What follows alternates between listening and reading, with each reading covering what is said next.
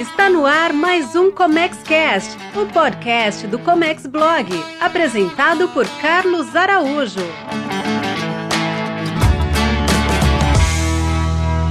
Seja muito bem-vindo, seja muito bem-vindo. Eu sou Carlos Araújo e esse é o Comex Cast, o podcast que fala de negócios de importação e de exportação.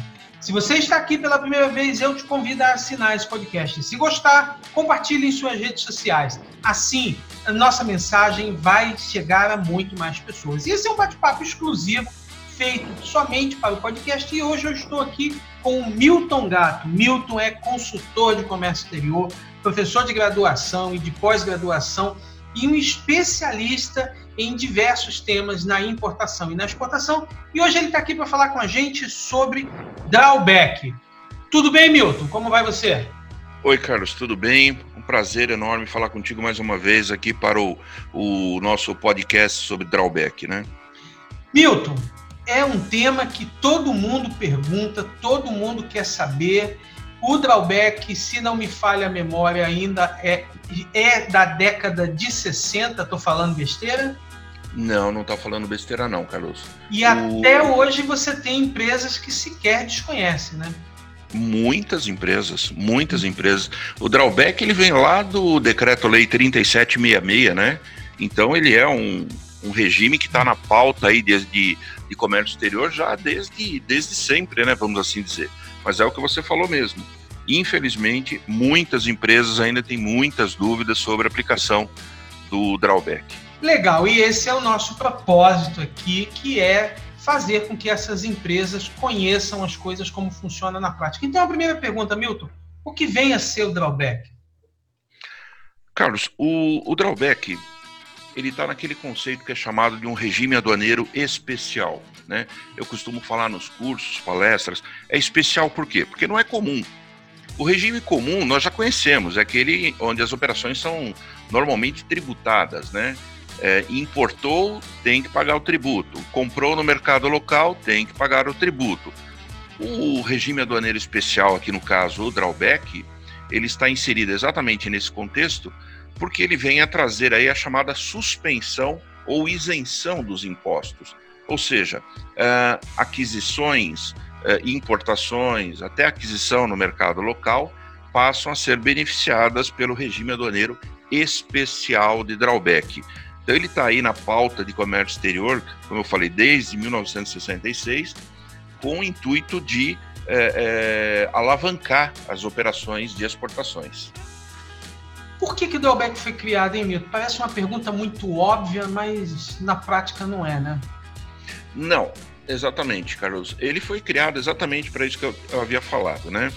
Ele foi aí criado para alavancar os processos de exportações eh, contribuir com a balança comercial e ele está inserido exatamente naquele contexto. Uh, se eu vou exportar, então uh, matérias-primas e insumos, eventualmente até partes e peças de equipamentos, podem ser adquiridos com o benefício uh, disponível pelo drawback, fazendo com que os preços dos produtos brasileiros fiquem mais competitivos no exterior, uh, ficando mais competitivo, as empresas vendem mais, vendendo mais, é mais moeda forte que entra no, no país, né? contribuindo aí para a economia, o lastro cambial e tudo mais. Então o drawback ele tem essa intenção, incentivar as exportações. Então, na verdade, eu estou comprando uma matéria-prima importada, que eventualmente possa, eu possa trazer do exterior, mas como você disse aqui, eu posso comprar matéria-prima importada no mercado interno, que vai servir de alguma forma de insumo para um produto que vai ser exportado. É isso? Exatamente isso, Carlos. E você falou aí um negócio muito importante, né?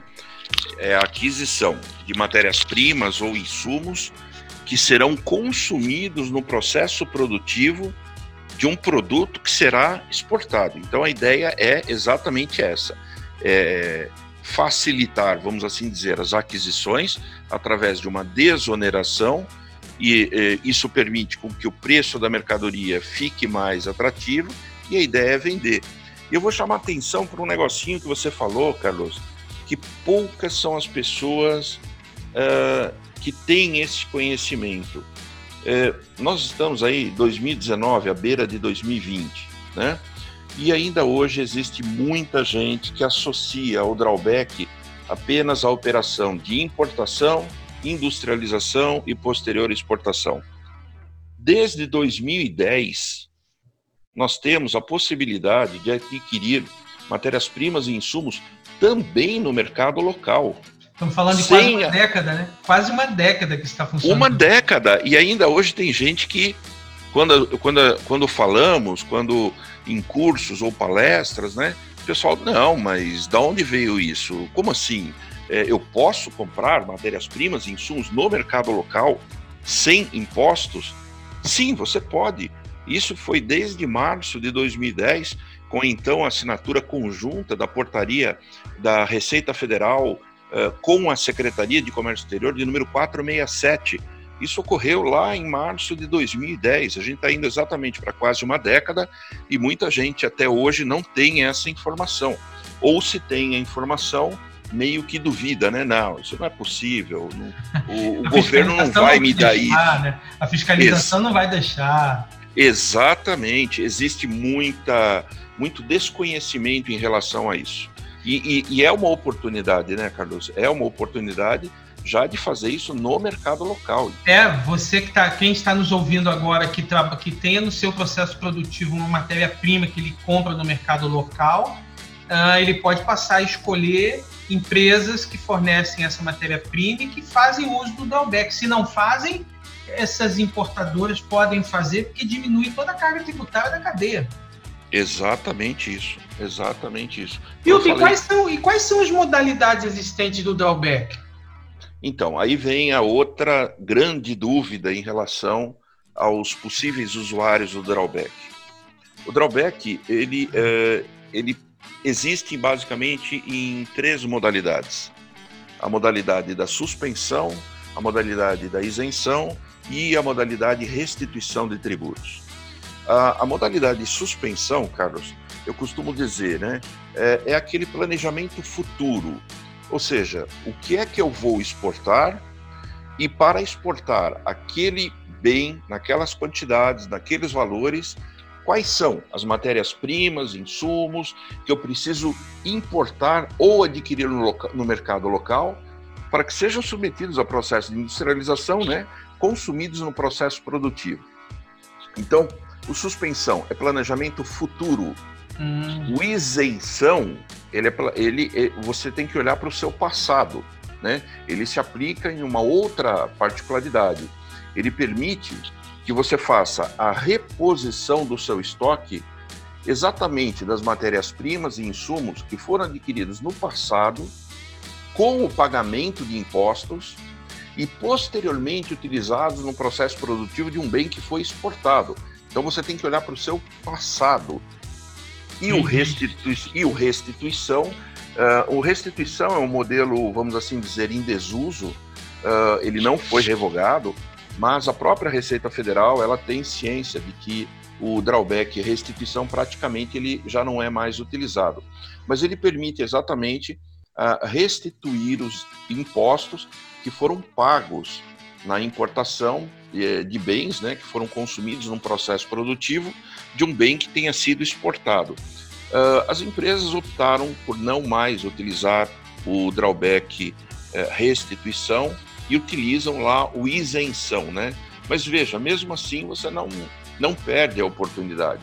Existem três modalidades distintas que você pode fazer aplicação aí nas suas operações de comércio exterior, inclusive de forma paralela. Outra dúvida: ah, mas se eu uso a modalidade suspensão, eu posso utilizar a modalidade isenção? Pode, nada te desobriga. Agora, controle é outra coisa que depois a gente fala um pouquinho sobre pois isso. Pois né? é, esse é um ponto bem, bem intenso, porque você está me dizendo o seguinte: se eu sei o que eu vou usar no futuro, eu vou lá e faço suspensão. Se eu já fiz a importação no passado e não usei drawback, isso me leva a crer que quando eu fiz eu nem sabia que eu poderia usar drawback, mas alguém veio e me disse e fala: não, olha só, você podia, você não perde o direito, vai lá faz um novo se restituindo daquele para trás. Então, se eu me descontrolei no passado, eu ainda tenho como me ajustar no presente. mal comparando, poderia pensar assim, né? É, exatamente, né? É, essa questão do, do passado, ela, ela, tem sim essa questão de descontrole, uh, tem o desconhecimento, eu diria que muito mais o desconhecimento do que o descontrole, tá, Carlos? É, o desconhecimento, uh, né? Exatamente. As empresas, é, elas não, não sabem que poderiam ter feito em suspensão, né? Mas elas começam a fazer suas aquisições, pagam os impostos e depois, um dia, vem a saber que pode resgatar esse dinheiro. E aí está um ponto a ser observado, Carlos, que, que são os prazos, né? O, o drawback suspensão, ele tem um ano prorrogável por igual período. Então uhum. você tem até 24 meses. E em casos excepcionais, naquela situação de longo ciclo de fabricação, você consegue aí, desde que justificado, prorrogações por até cinco anos. Esse uhum. é o uhum. drawback suspensão. O ah. drawback isenção, como eu falei, você tem que olhar para o seu passado. Quanto o seu passado? Dois anos atrás. Então você tem que olhar até dois anos atrás e pegar todas as uh, declarações de importação e notas fiscais uh, de aquisições que foram tributadas. Então você tem dois anos para fazer esse resgate, para correr atrás dessas oportunidades e, igualmente, né, conciliar as REs uh, ou, eventualmente, as DUIs das exportações. Hilton, e quais produtos se enquadram nesse benefício? Posso para tudo? Praticamente você não tem a limitação para o drawback, né, Carlos? Hoje nós temos aí empresas de segmentos os mais variados, químicos, metalúrgicos, montadoras, autopeças, confecções. Hoje você tem a aplicação do drawback em praticamente todos os segmentos.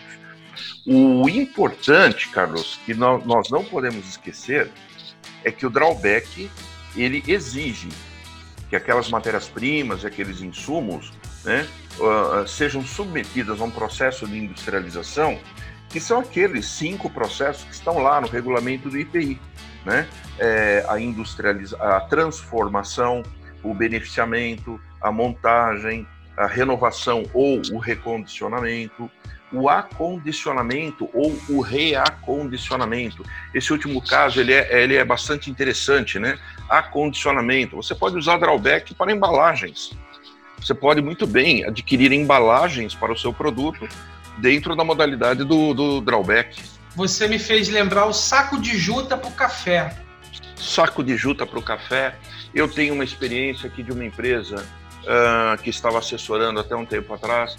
Eles exportam açaí e o cliente deles uh, no, nos Estados Unidos, que é um gigante, um supermercado lá, um dos maiores que existe no, nos Estados Unidos, eles mandam embalagem lá dos Estados Unidos para cá no Brasil ele admite essas embalagens a título de drawback, coloca o açaí e exporta o produto final né, já embalado, já embalado para o cliente lá nos Estados Unidos. Milton, e como esse é um conteúdo em que as pessoas estão nos acompanhando por áudio, como é que se operacionaliza esse drawback? O que eu tenho que fazer primeiro, no meio e como é que termina isso? Bom, o Carlos, é claro, aí existe todo um, fluxograma, vamos assim dizer, que, que deve ser obedecido. Uh, para ambas as modalidades, vamos falar aqui só do suspensão e do isenção. O restituição nem adianta falar, mas vamos falar aqui do suspensão e do isenção. É, para ambas as modalidades, existe um ponto crucial que é o chamado pedido de ato concessório. Hum, uma autorização, então, para se ter o direito ao drawback. Isso, exatamente. E nessa autorização, por exemplo, no suspensão, é onde você vai fazer o seu planejamento. A primeira coisa que você vai indicar o que é que você vai exportar nas respectivas quantidades, uh, classificações fiscais uh, e valores. E Já o, o produto preciso... final, né? Já o produto, Já o final. produto final. Esse é o suspensão. No caso e... do seu cliente aí, o açaí pronto. O açaí pronto, exatamente. E o que, que eu preciso importar? Embalagem a embalagem na classificação fiscal tal, eh, quantidade tal, valor tal. Então, você tem o ato concessório aqui do drawback e suspensão.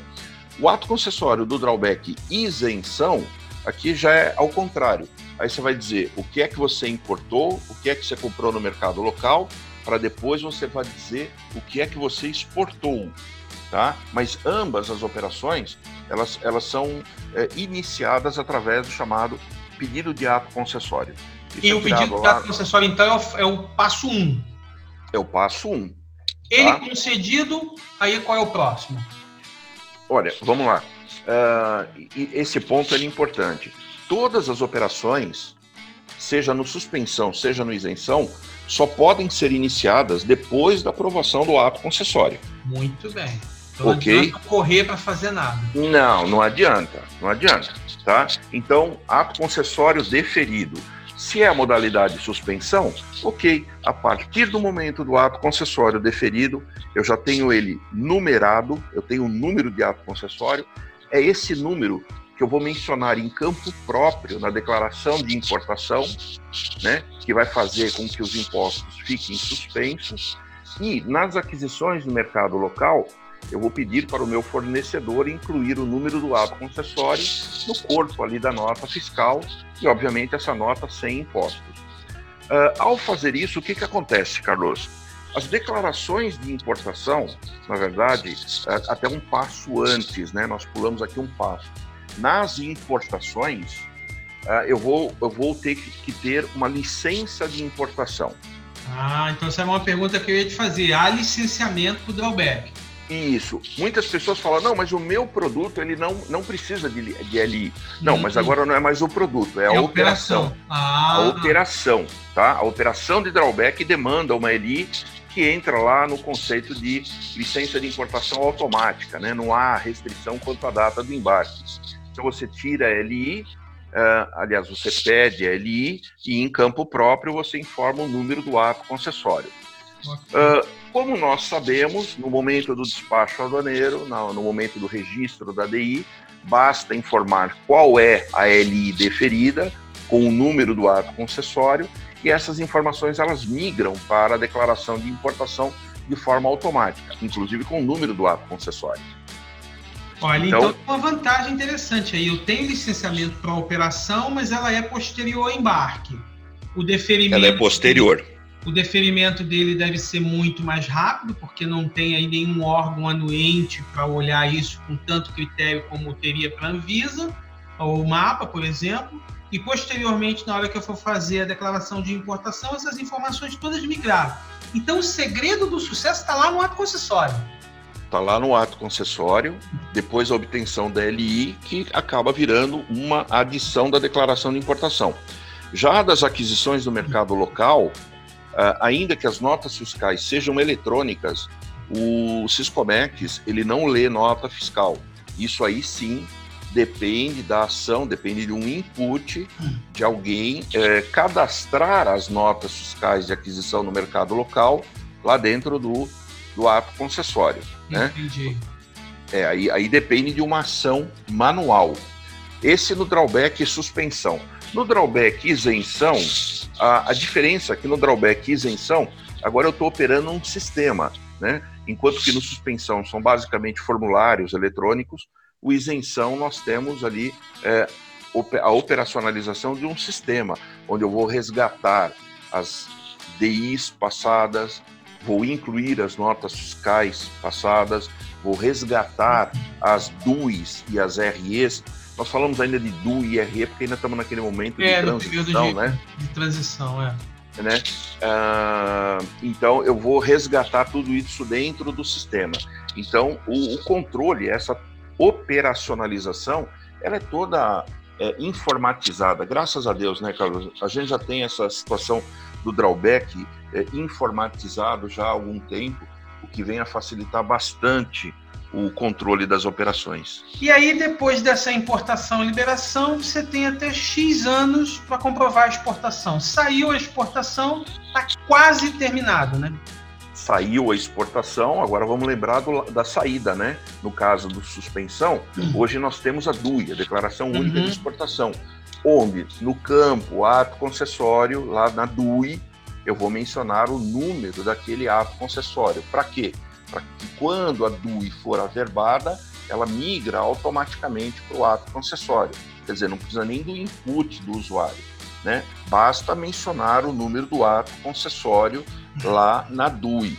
É, esse ponto exige é, atenção, né? Porque nós temos conhecimento de diversas situações em que a empresa acaba fazendo a exportação, código de enquadramento 80 mil, que é uma exportação normal, não coloca o número do ato concessório e depois da DUI averbada, aí a, co a coisa Quer resolver. complicada. Isso cabe multa é. hoje de 1%, a Receita tem batido com força em cima disso. Olha aí, aí além de tudo, além de ter perdido lá o, o saldo do drawback, ainda vai ter que pagar multa pela, informação pela falta de atenção, pela, é, informação pela informação incorreta. Exatamente. Pois é. Então a comprovação disso é tranquila. No passado era detalhista, cheio de documentos. Nossa, no... para comprovar eu preciso entregar algum documento ou não? Não, você não tem mais documentos a serem entregues. Eh, os documentos que são exigidos, eh, eles eh, aparecem lá no início do pedido, né? Eventualmente um laudo técnico, onde você vai descrever ali o bom, né? O chamado bill of material, o processo produtivo, Uh, mas de documento não tem mais nada que se enviar para o DSEX, a não ser aí o laudo técnico, o próprio pedido, é, nada além disso. Todo, todo procedimento está sistêmico. É o que você falou, né? Nós somos de uma época em que tudo isso era de papel.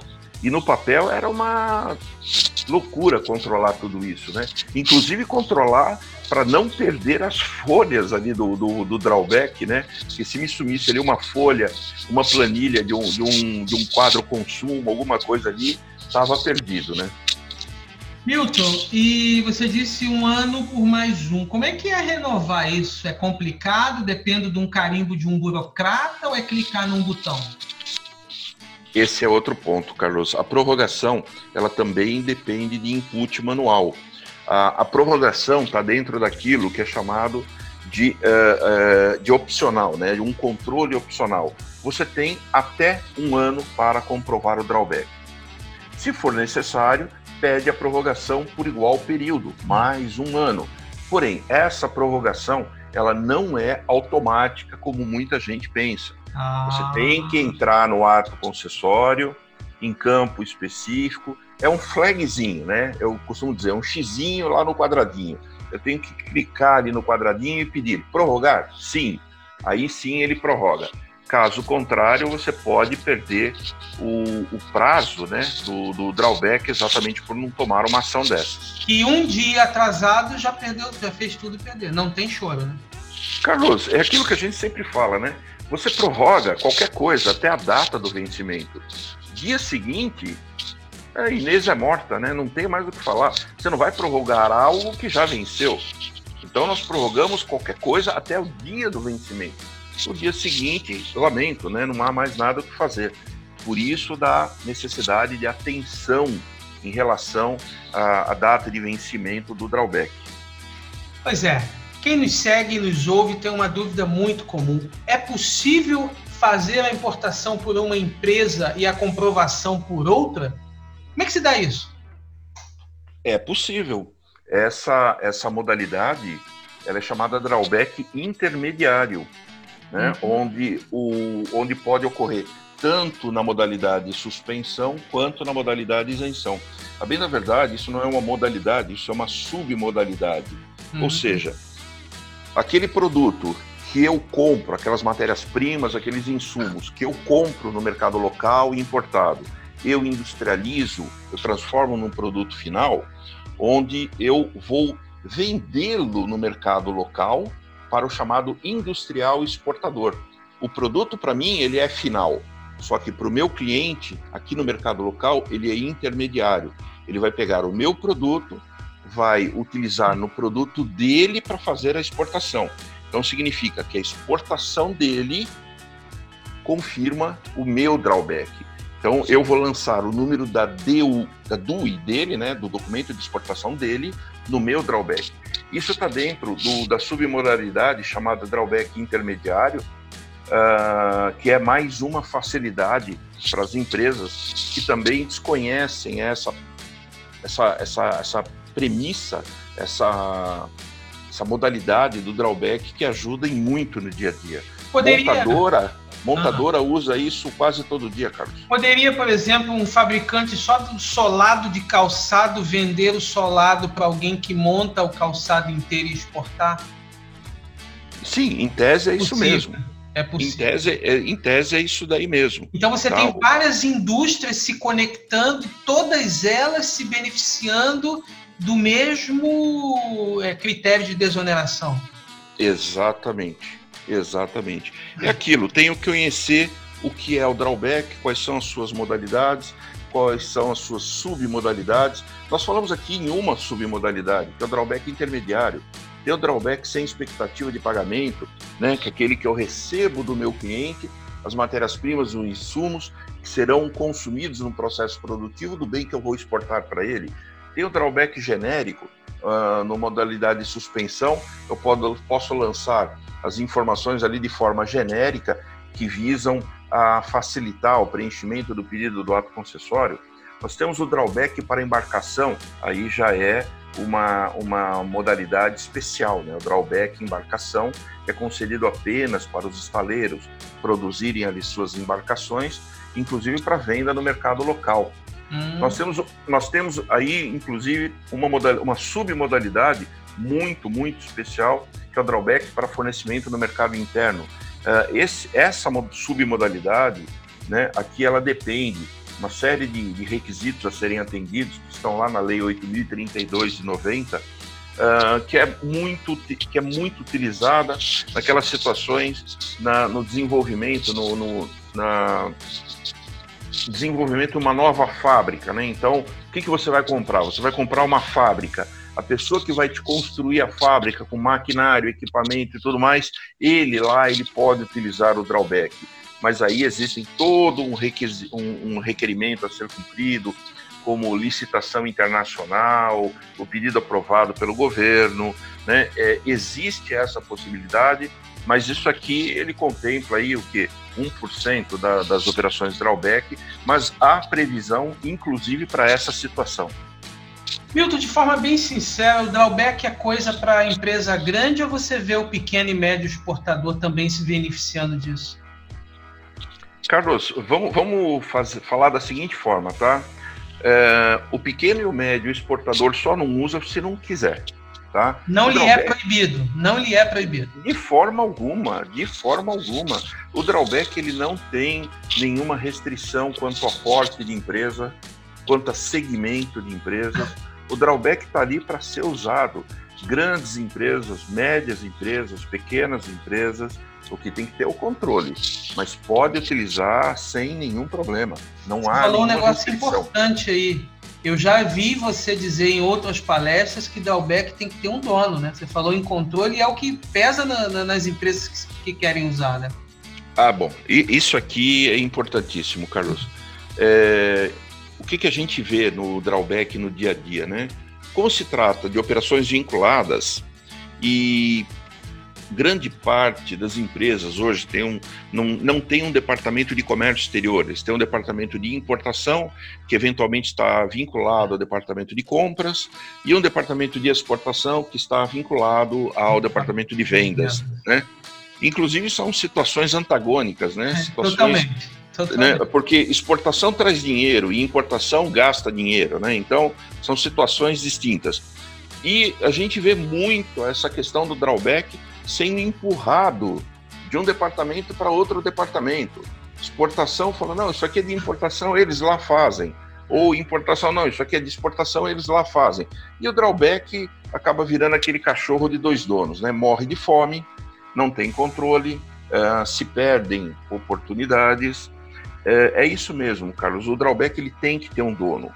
Ele tem que ter um dono uh, um pai, uma mãe dentro da empresa e é esse pai, essa mãe, né, ele tem que ter livre acesso a todos os departamentos da empresa, porque drawback não é só importação e exportação, né?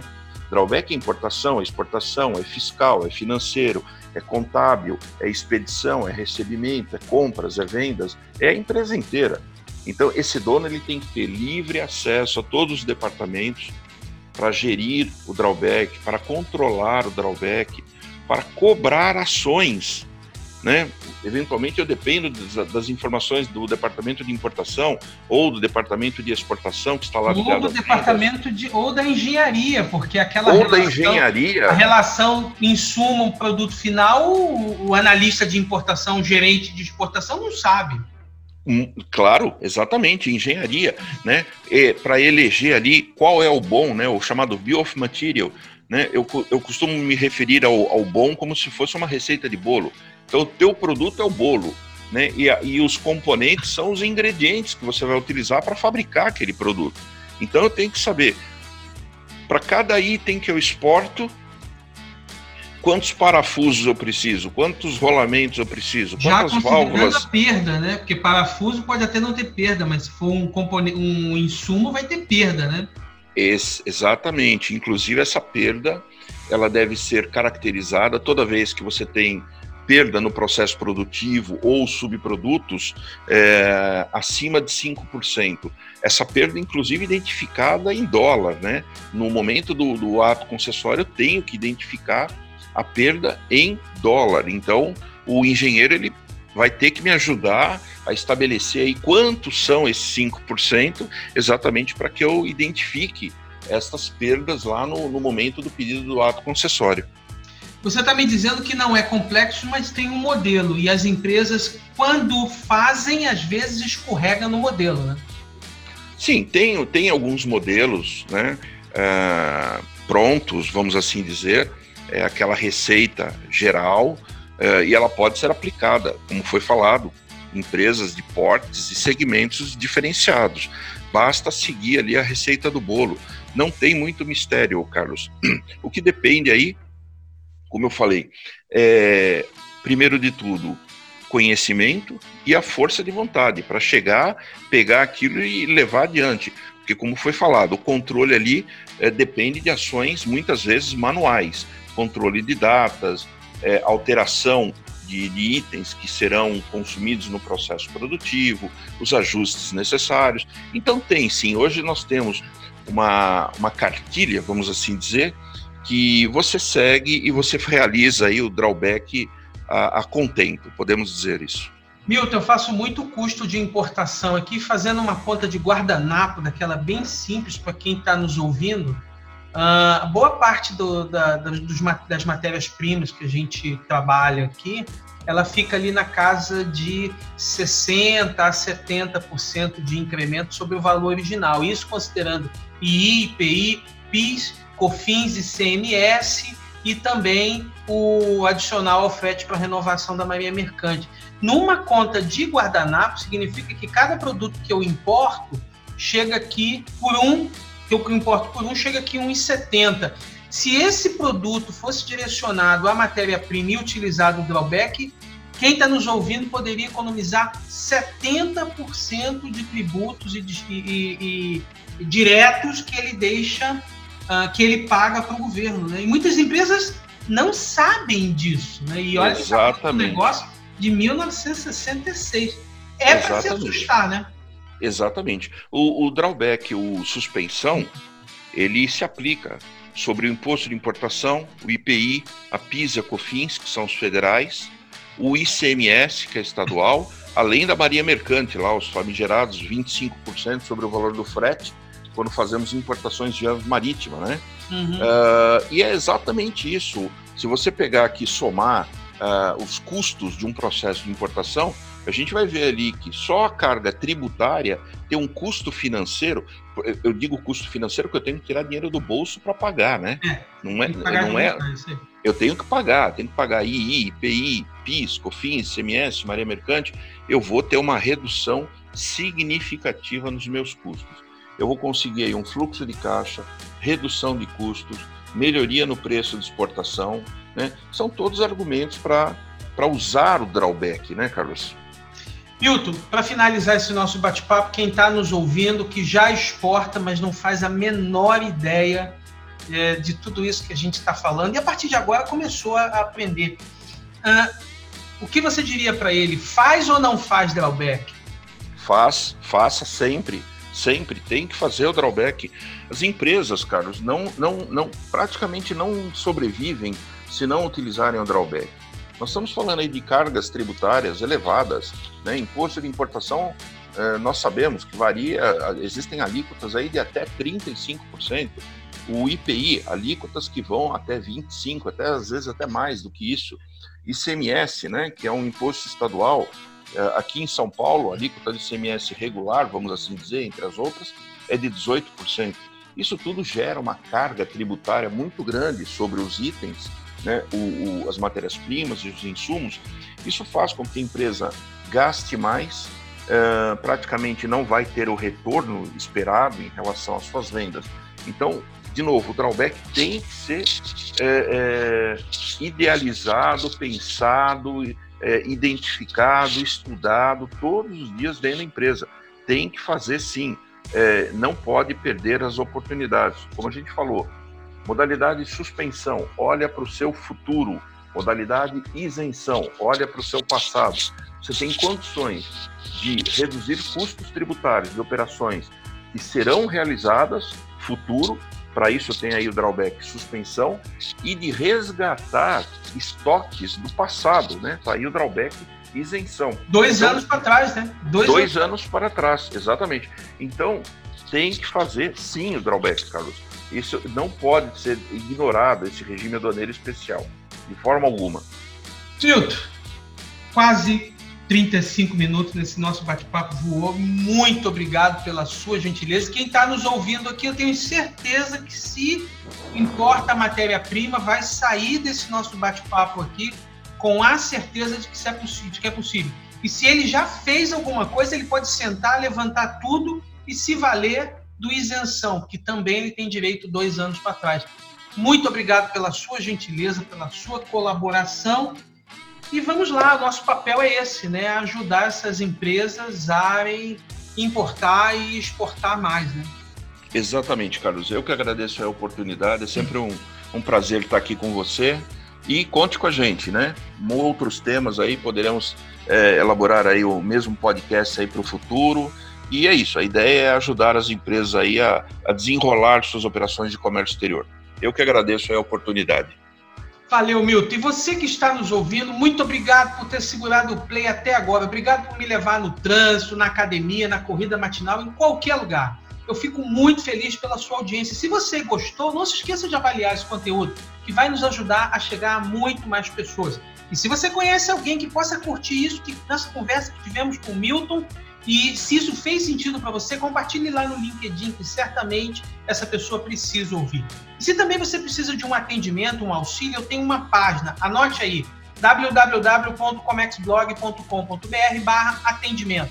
Preencha o formulário, coloque seu e-mail, seu telefone e pessoalmente eu vou te ligar. No mais, muito obrigado e até um próximo conteúdo. Até mais! Você ouviu o ComexCast, o podcast do Comex Blog, com Carlos Araújo. Oferecimento comexblog.com.br.